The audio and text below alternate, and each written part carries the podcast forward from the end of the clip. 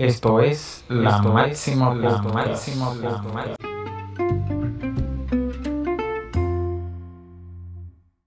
Bienvenidos amigos a un episodio más de tu programa La Máxima Podcast. En el día de hoy vamos a tratar un tema importante y necesario para estos tiempos, que son los cuidados paliativos en niños. Y para eso hemos invitado al doctor Alejandro Nespral, quien es médico pediatra y paliativista. Un placer. ¿Qué tal? ¿Qué tal? ¿Cómo andan? Muchísimas, muchísimas gracias por la invitación y un saludo grande a todos quienes nos escuchan. Yo estoy en Argentina. Sí, doctor, gracias, un placer y un saludo a todas las personas que nos escuchan y que este tema es cuidadoso y muy importante, sobre todo para los padres, que muchas veces lo ven como una parte final de la vida y a veces no entienden lo que envuelve lo que es los cuidados paliativos.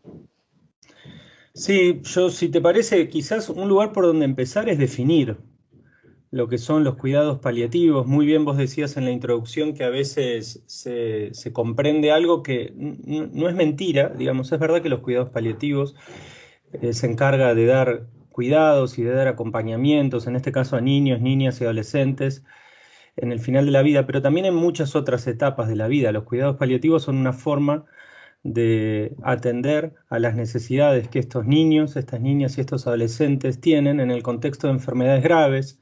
Quienes trabajamos en el campo de los cuidados paliativos decimos enfermedades amenazantes y limitantes para la vida. Por lo cual, e, e, este me parece un acento muy importante de dar, porque los cuidados paliativos se pueden brindar al principio de una enfermedad, durante la enfermedad y al final de una enfermedad también, y también en el duelo. Y que es bueno conocer los cuidados paliativos desde las diferentes ópticas, porque muchas veces eh, no solamente se trabaja con el paciente, sino también con los familiares, porque muchas veces los pacientes vienen atravesando un proceso difícil de una enfermedad crónica y tienen recelos y tienen una resiliencia devastadora de acuerdo a, a, lo que vienen arrastrando y se le hace difícil que una persona le ofrezca cuidados paliativos porque lo rechaza muchas veces. Yo creo que Sí, comparto, comparto lo que decís, aunque también me permito pensar que uno acepta o rechaza las cosas en la vida en general, muchas veces según cómo se lo presenten a uno, según qué idea uno tenga de las cosas.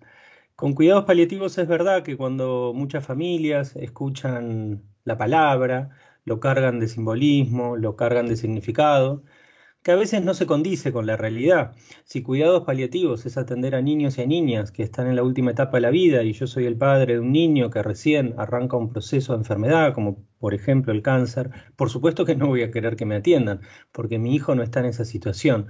Yo creo que como comunidad de salud, como médicos, como comunidad amplia de salud, enfermeros, psicólogos, trabajadores sociales, tenemos que que construir nuevas definiciones de cuidados paliativos para que estas nuevas definiciones puedan llegar a estos niños, a estas niñas, también a los adolescentes, a las familias, también a las escuelas.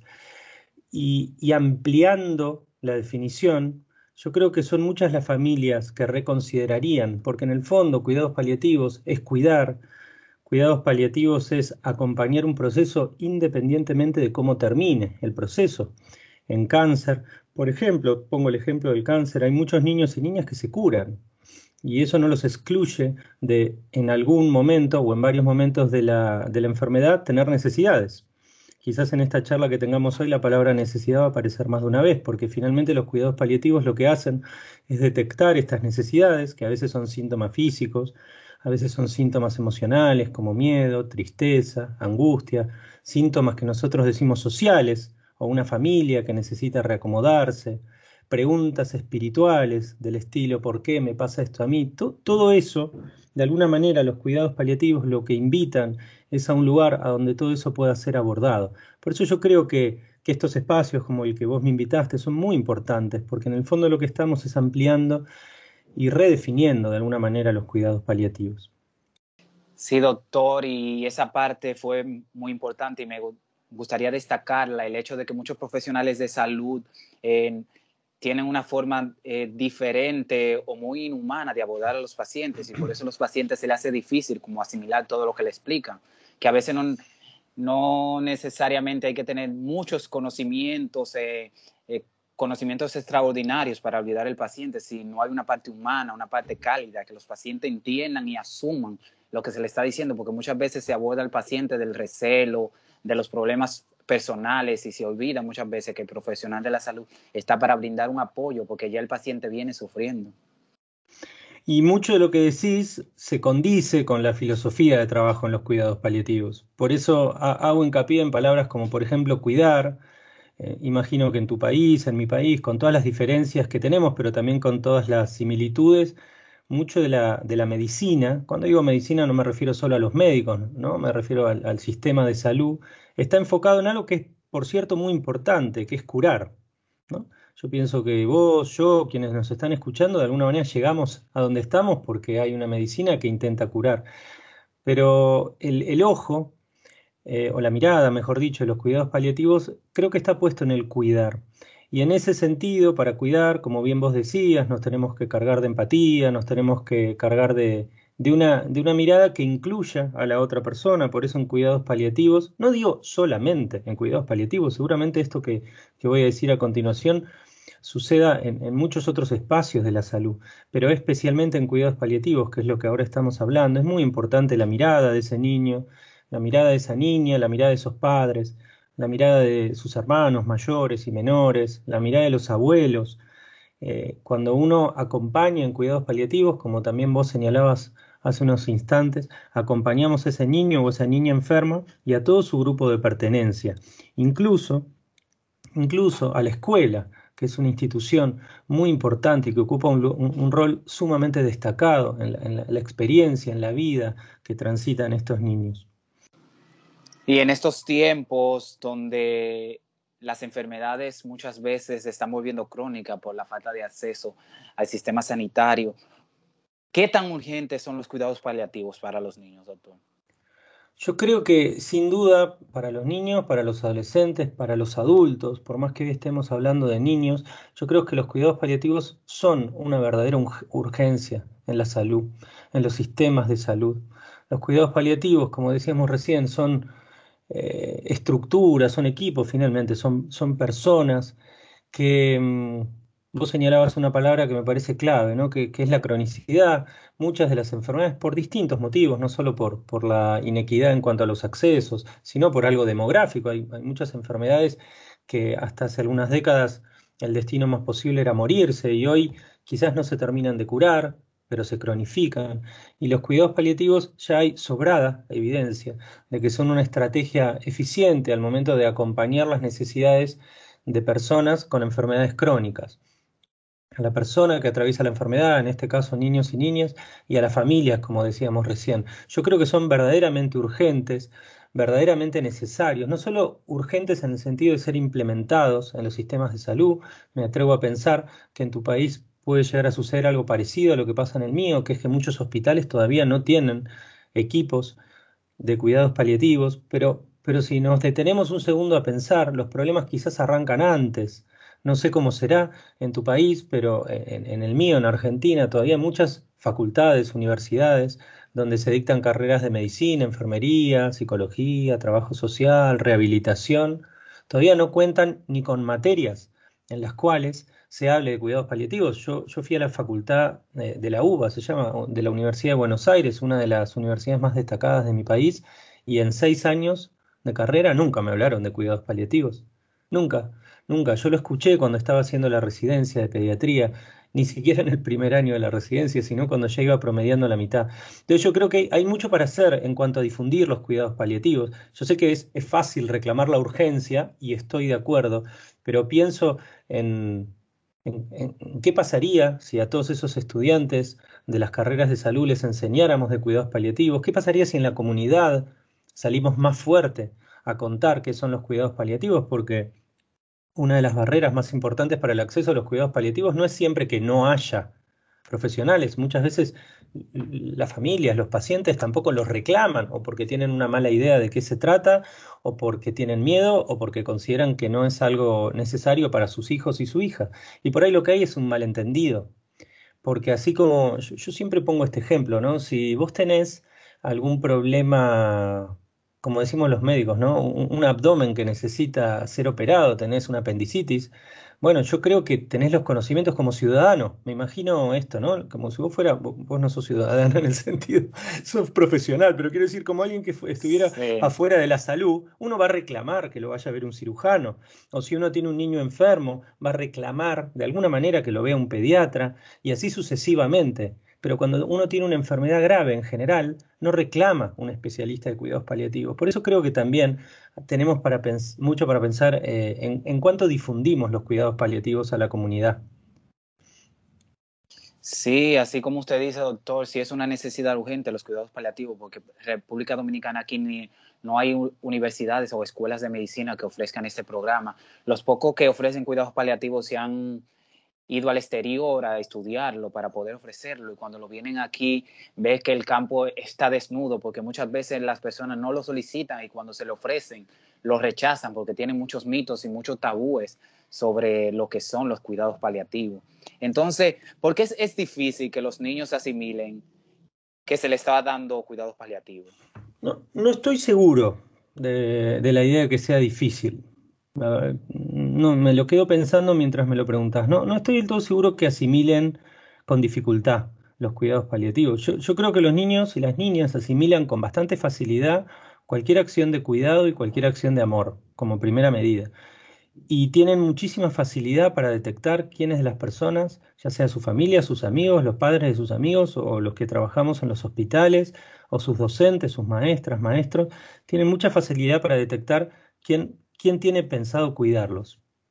¿Quién tiene en mente em, protegerlos? Entonces, en ese sentido, si los cuidados paliativos, y finalmente los cuidados paliativos somos personas que llevamos adelante estrategias de, de cuidado, si desde los cuidados paliativos lo que buscamos es acompañar a esos niños, es devolverle un poco la alegría, si tienen un dolor muy intenso en algún hueso provocado por un cáncer o, lo que sea, si lo que buscamos a través de remedios y de otras técnicas y otras medicinas es aliviarle el dolor, yo, no creo que les cueste asimilar. Si el equipo de cuidados paliativos, desde el equipo de cuidados paliativos, mejor dicho, lo acompaña un psicólogo, una psicóloga, y eso le permite afrontar sus miedos, sus preocupaciones, sus ansiedades, no creo que eso le cueste asimilarlo si la enfermera del equipo de cuidados paliativos va y lo cuida y le explica cómo proteger su piel o cómo proteger tal o cual eh, asunto de su cuerpo, cómo cuidarlo o cómo sanarlo, no creo que eso les dificulte asimilar. Yo creo que si la dificultad en asimilar los cuidados paliativos es una barrera, yo creo que esa barrera fundamentalmente lo tenemos los adultos, la tenemos los, los sanitarios, los médicos, las enfermeras, los que trabajamos, los que nosotros mismos a veces escuchamos en los pasillos de los hospitales, ¿para qué voy a llamar a cuidados paliativos si este niño todavía no se está por morir? Eso es una barrera, eso es un desconocimiento. Lo mismo una familia, si una familia eh, frente a la posibilidad de ir a cuidados paliativos no va por miedo, por supuesto la sé entender, pero ahí hay una barrera. Cuando en un hospital, como vos mencionabas recién, no hay un servicio de cuidados paliativos y los niños y las niñas con enfermedades crónicas, neurológicas, cardiológicas, enfermedades del pulmón, del cáncer, si no tienen acceso a equipos que estén entrenados, y me gusta usar esa palabra, entrenados en detectar sus necesidades y en atenderlas, y en llevar alivio, y en evitar, prevenir y atender el sufrimiento, si no hay equipos y personas entrenados en eso, la dificultad en la asimilación me parece que la tenemos los adultos. Y es bueno, doctor, haber escuchado eso porque muchas veces los padres a los niños, porque creen que no asimilan, le ocultan el diagnóstico que tienen y muchas veces a los niños se les hace más difícil eh, enfrentar la realidad, porque siempre se la están maquillando o dibujando o pintándola de colores. Y muchas veces los niños, como son inquietos, siempre quieren saber qué, qué le pasa, cuál va a ser su, su futuro. Me, me, interesa mucho esto que estás diciendo, porque yo creo que ahí tenemos un gran desafío, los adultos, las adultas, ya seamos el rol que nos toque ocupar. Yo además de médico pediatra soy padre, así que muchas veces me toca ser yo quien, quien hable algún tema difícil con mis hijos, o si nos toca ser maestros, maestras. Fíjate con qué, con qué frecuencia traigo a los maestros a la conversación. Em, yo, creo que primero que nada a, los adultos nos cuesta hacer acciones, llevar adelante acciones que entristezcan a esos niños nuestros pacientes, nuestros alumnos, nuestros hijos. No nos gusta, no somos buenos los adultos en general, lo digo con algo de ironía, pero no somos buenos eh, al momento de tolerar que los chicos y las chicas sufran. Entonces yo creo que en el intento por cuidarlos, en el intento por no agregarles dolor, pensamos que la mejor idea a veces es, como bien vos decías, y voy a usar la misma palabra, maquillar las noticias, embellecerlas, falsamente embellecerlas para no agregar dolor. Yo creo que parte de una intención amorosa. No me gusta pensar que los adultos en este sentido somos malos. Tenemos nuestras dificultades, tenemos poca, poca formación también en cómo hablar con niños y niñas sobre temas difíciles. ¿no? Nos han enseñado mucho cómo, cómo se hace eso. Entonces cada uno de nosotros, cada uno de nosotras queda librado de alguna manera a, a su intuición. Voy a usar esta palabra, voy a decir morir, voy a decir ya no estar, voy a decir viajar, Voy a decir lo que considero mejor para explicar esto y no siempre lo que los adultos creemos que es mejor al momento de comunicar malas noticias termina siendo lo mejor. Eso por un lado.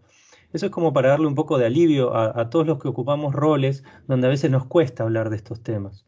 Es natural que nos cueste. Lo que yo creo es que tenemos que, que ir viendo formas de hacerlo, de llevarlo adelante de la manera más saludable. Y lo otro que pensaba mientras te escuchaba es que los niños y las niñas muchas veces ya saben bastante de lo que les pasa, ya, ya comprenden bastante de lo que les pasa.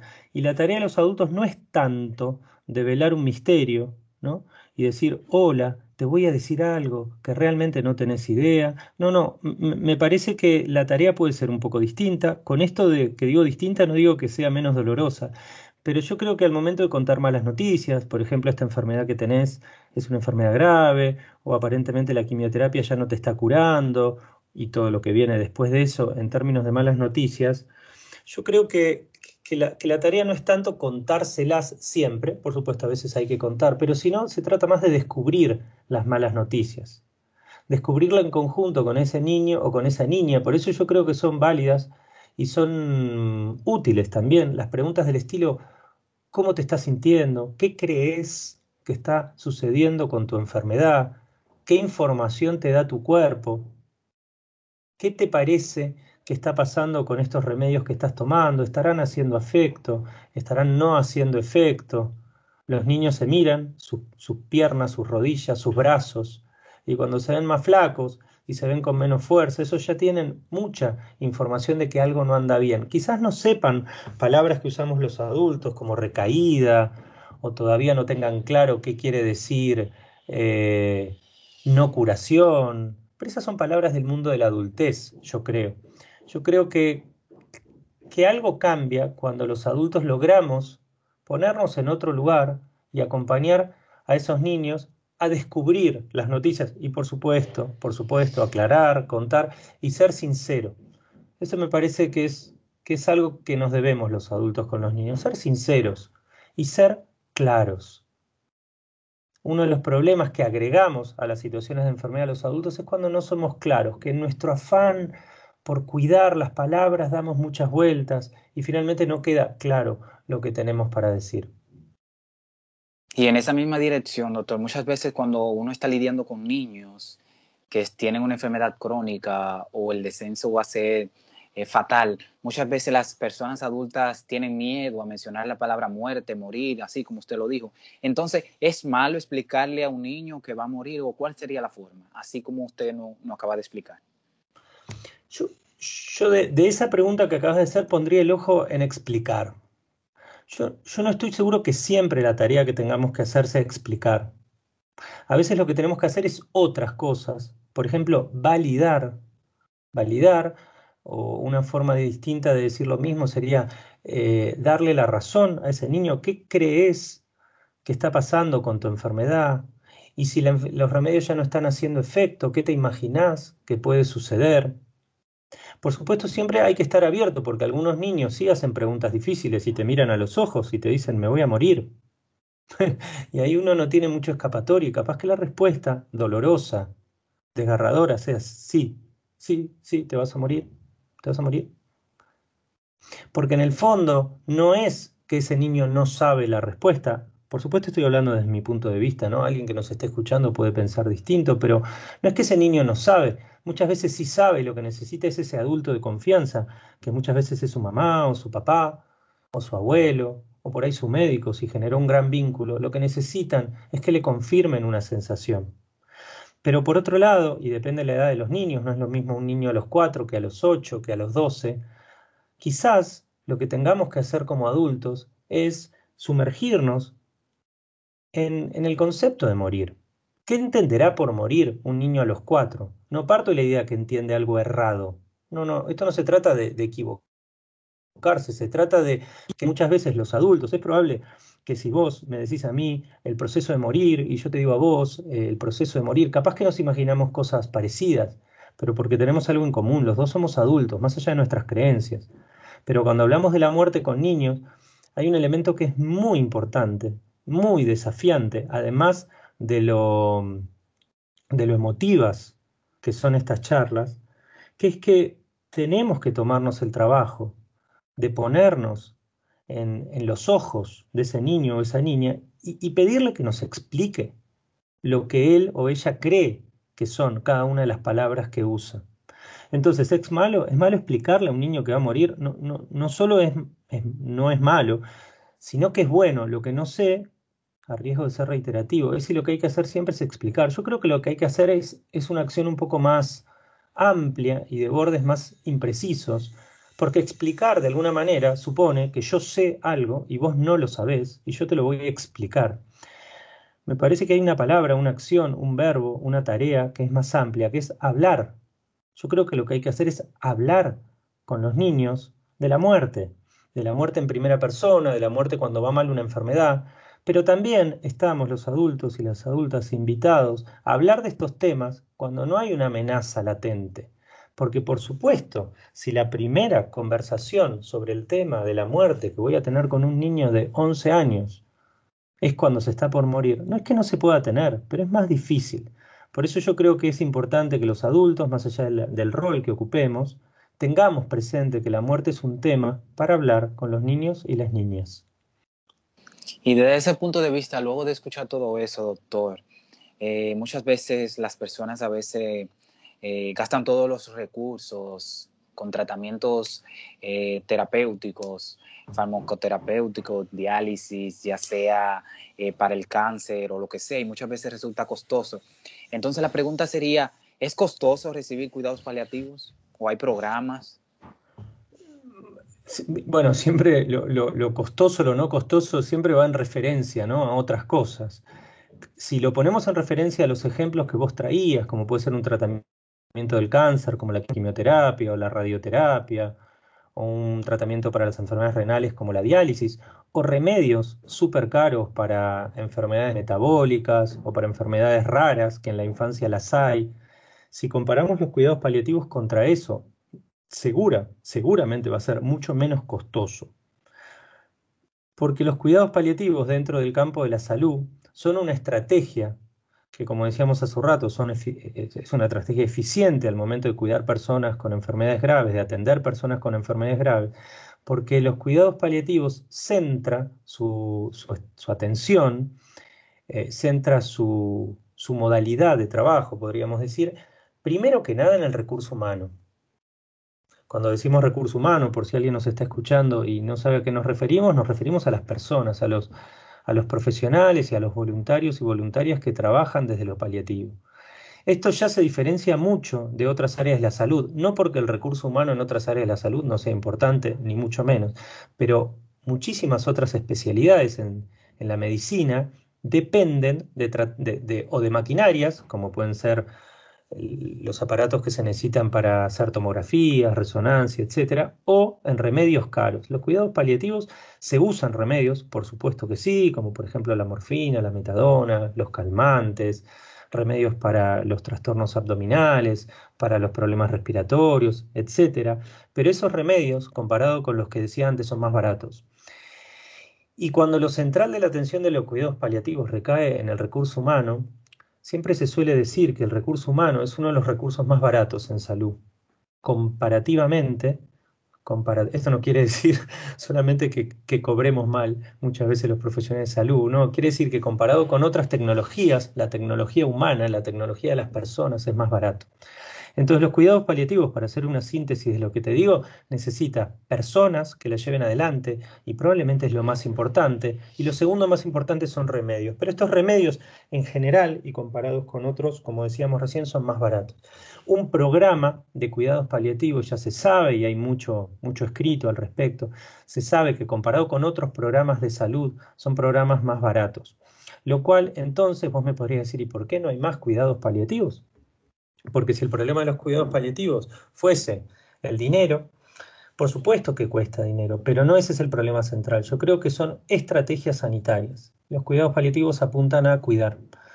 Y, es una pregunta que se tienen que hacer los distintos gobiernos o los distintos ejecutores de políticas de salud para considerar los cuidados paliativos como estrategias centrales al momento de brindar atención fundamentalmente a poblaciones con condiciones crónicas, con enfermedades amenazantes y limitantes para la vida. Sí, es que nos escuchan, que no se limiten a solicitar los cuidados paliativos, que investiguen, que busquen, que siempre hay programas y ayudas que los ofrecen. Doctor, usted lo dio esta respuesta en su libro, pero nos gustaría que usted nos explicara o nos diga, ¿morir duele? Eh, con yo tuve la oportunidad de, presentar un libro hace algunos años que ese es el título, ¿no? Morir duele. Y mm, la verdad que no lo sé. la verdad que no lo sé. Sí, sí, es una pregunta que a mí me pareció central en mi experiencia como médico. En el libro cuento un poco de dónde surge esa pregunta. No es una pregunta que yo haya hecho, sino es una pregunta que alguna vez alguien me hizo, alguien muy próximo a morir con quien yo había construido una hermosa relación, me preguntó si morir dolía y fue una pregunta, eh, no sé cómo, qué calificativo ponerle, ¿no? Como una especie de, portal que se me abrió y me puse a mirar algunos rincones de la vida que no había mirado, porque una pregunta muy sencilla, muy corta en principio, ¿no? Morir duele, son dos palabras nomás. No supe qué contestar esta persona que, me la hizo era una persona que se estaba por morir, se murió el día siguiente. ¿eh? Era un adulto, yo además de niños atiendo también adultos, y era un señor, se murió el día siguiente. Y, no fue, acá me parece que hay un gran aprendizaje, ¿no? No fue muy interesante la, eh, o no fue posible la respuesta. Aparte porque eh, con, con, este hombre nosotros teníamos un código de, de, en general teníamos bastante humor, y yo le dije, ¿cómo puedo saberlo si yo nunca me morí? Y él se rió con falta de aire, pero me acuerdo su sonrisa.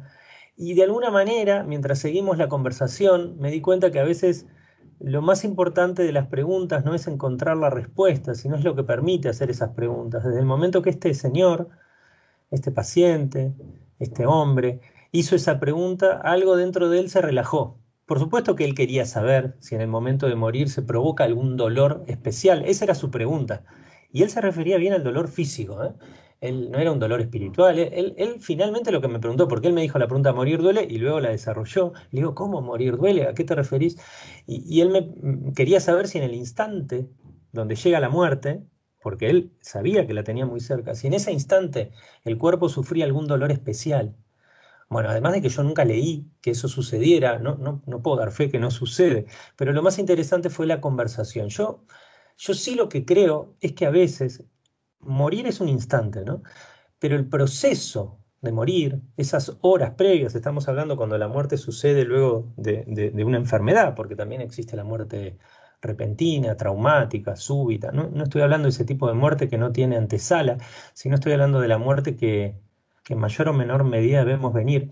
Yo creo que lo que sí puede doler es el proceso a veces de morir. Las enfermedades crónicas muchas veces están acompañadas, no siempre, pero muchas veces de síntomas en el cuerpo. Y el cuerpo puede doler, el cuerpo puede molestar, el cuerpo puede pesar, al cuerpo le puede faltar aire. a mí me interesa diferenciar, esto también me lo diferenció una vez una persona. Eh, una persona que se estaba por morir me dijo, a mí no me, no me da miedo morirme, porque morir me va, me va a llevar un segundo, va a haber un segundo después del cual yo voy a estar muerto. Además de muy concreto, me pareció muy poético eso que dijo, pero continuó y me dijo, a mí, a mí lo que me da miedo es el proceso de morir. Parece que tenemos que también empezar a pensar la muerte como un proceso, como un proceso con sus características, un proceso con sus necesidades. Al cuerpo le pasan determinadas cosas cuando las personas están muriendo. Me parece que los médicos tenemos que, tener muy claro qué le pasa al cuerpo, tenemos que poder explicárselo a las familias. Las enfermeras eh, tienen mucho para decir en relación a esto, los psicólogos y las psicólogas también. No estoy seguro que morir duela, lo que sí creo es que tenemos que mirar, especialmente quienes trabajamos con personas que enfrentan estos procesos, tenemos que volvernos de alguna manera especialistas, especialistas en el sentido más sincero de la palabra, especialistas como quien profundiza mucho un tema en el proceso de morir. Y son importantes, doctor, esas experiencias valiosas que cada día nos ayudan a mejorar como profesional. Entonces, para que, las personas que nos escuchan, doctor, para que se lleven, cuidados paliativos es sinónimo de muerte. Eh, no, no, sinónimo de muerte no me gusta pensarlo. Digamos, los cuidados paliativos tienen mucho que ver, bueno, con, lo que decíamos recién, no sé si con la muerte, tiene mucho que ver con los procesos de morir, pero no de manera exclusiva. Digamos, los cuidados paliativos no solo trabajan sobre la etapa final, los cuidados paliativos, como ya decíamos hace algunos minutos, trabajan frente a las necesidades de las enfermedades crónicas graves, amenazantes y limitantes para la vida. Y cuando digo necesidades, siempre me tomo el trabajo de detenerme y, decir qué son las necesidades. Necesidades es todo aquello que surge en el cuerpo, en las emociones, en la familia, en el espíritu, cuando uno enfrenta una enfermedad grave. Puede ser dolor, puede ser ansiedad, puede ser un, papá que deja de ir a trabajar porque tiene que cuidar a su hijo y si deja de trabajar no, ingresa el dinero a la casa y cómo se va a organizar esa familia. Todo lo que, em, casi como una onda expansiva, todo lo que genera la enfermedad, los cuidados paliativos es una estrategia para abordar esas necesidades. Por eso, algo que no dijimos hasta acá, los cuidados paliativos, los equipos de cuidados paliativos están constituidos o deberían estarlo por personas de múltiples profesiones por enfermeras, psicólogos, psicólogas, médicos, trabajadores sociales, fisiatras, fonoaudiólogos, estimuladores tempranos, terapistas ocupacionales, voluntarios, curas, pastores, incluso hay equipos de cuidados paliativos que tienen filósofos, antropólogos. No es que todas estas personas tienen que constituir el equipo, pero si lo que nos proponemos es, es mirar a ese niño, a esa niña de una manera integral, atendiendo a todas esas esferas que lo conforman, bueno, va a tener que haber muchas miradas que permitan eso. Entonces los cuidados paliativos me parece que es sinónimo de cuidado y de cuidado integral en el contexto de enfermedades graves. Algunos de estos niños, esto es verdad y está bien aclararlo, no se van a curar de la enfermedad que tienen o es una enfermedad que desde el momento que aparece es incurable y quizás más tarde o más temprano les toque encarar un proceso final y ahí estarán los cuidados paliativos. Pero por ahí ese niño que le diagnosticaron cáncer ayer y por ahí tiene 60, 70, 80% de posibilidades de curarse de acá a un año o dos, por ejemplo, con la, si tuviera una leucemia, ese niño ya tiene hoy necesidades. Está asustado, la quimioterapia le da náuseas, en la escuela están preocupados y no saben qué hacer, la mamá no sabe cómo explicarle a los otros hermanos lo que tiene, tiene que pasar días largos en el hospital, todas esas son necesidades. Y ahí, desde un enfoque paliativo, ya hay muchísimo trabajo para hacer. Por eso quise traer la pregunta a colación, para que las personas se lleven eso y, ve, y empiecen a ver los cuidados paliativos desde diferentes ópticas y no se encierren y desmitifiquen y ya no tengan esos tabúes sobre esta necesidad que es tan urgente. Entonces, doctor, ¿cuáles serían sus recomendaciones para esos padres que están atravesando con sus hijos estos procesos difíciles y no ven la luz al final del túnel y no quieren aceptar la ayuda? Es, una pregunta, como pregunta final, es una pregunta muy desafiante porque mm, no, sé si hay un listado de recomendaciones, porque a mí la experiencia me, enseñó, me sigue enseñando que lo que funciona en, en, formato recomendación, digamos, lo que funciona para un papá y una mamá de un niño, quizás para otro papá y otra mamá no funcionan. Pero sí voy a, voy a intentar por lo menos aunar dos o tres ideas que, que puedan servir, de manera genérica, digamos, para estas familias.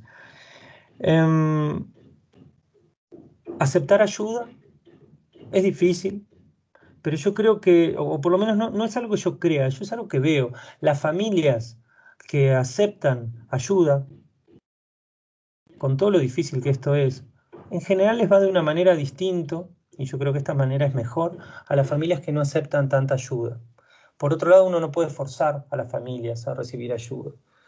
Los papás y las mamás que, mm, que logran, em, y cada uno lo logrará de una manera distinta, pero que logran tener estas conversaciones con sus hijos y sus hijas, conversaciones donde la sinceridad sea importante, donde la simpleza sea importante.